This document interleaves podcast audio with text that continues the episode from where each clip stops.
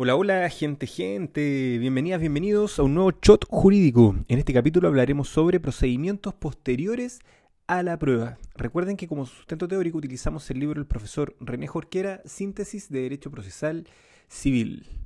Hasta acá hemos ya desarrollado respecto al juicio ordinario civil de mayor cuantía eh, los dos periodos, el periodo de discusión y el periodo de prueba.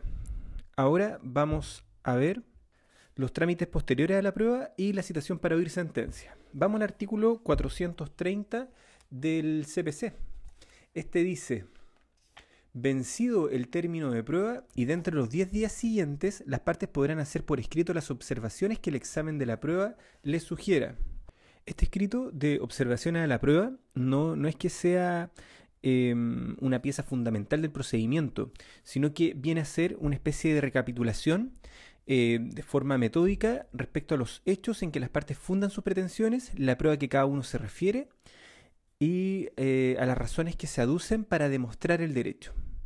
Ahora, el 431 agrega que no será motivo para suspender el curso del juicio, ni será obstáculo para la dictación del fallo el hecho de haberse devuelto la prueba rendida fuera del tribunal o de no haberse practicado alguna otra diligencia de prueba pendiente y ahí establece la salvedad, a menos que el tribunal, por resolución fundada, la estime estrictamente necesaria para la acertada resolución de la causa.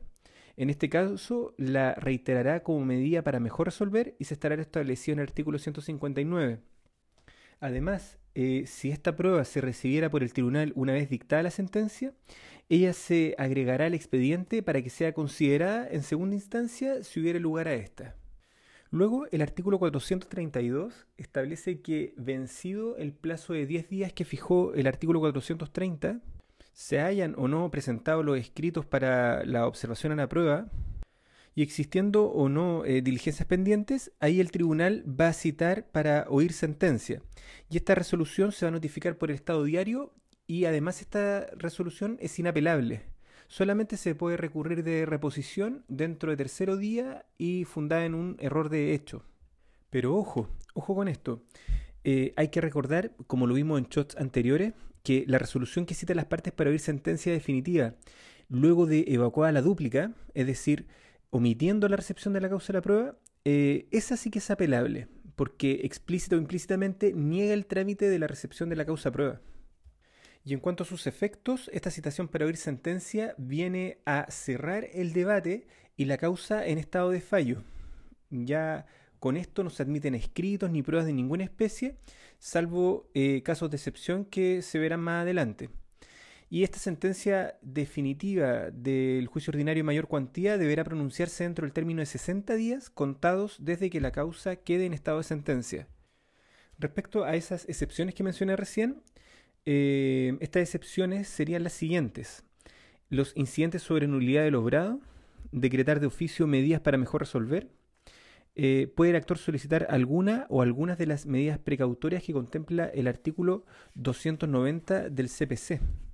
Para saber más de esto, pueden retroceder algunos capítulos para escuchar estas medidas precautorias. Ahora, este trámite o diligencia es declarado esencial por la ley, por lo tanto, si se omite el trámite de la citación para oír sentencia, la sentencia que se dicte en estas condiciones es nula. Y esta nulidad debe hacerse efectiva por medio del recurso de casación en la forma. Con esto damos por terminado este shot. Les mando un abrazo y nos vemos en el siguiente capítulo. ¡Chao!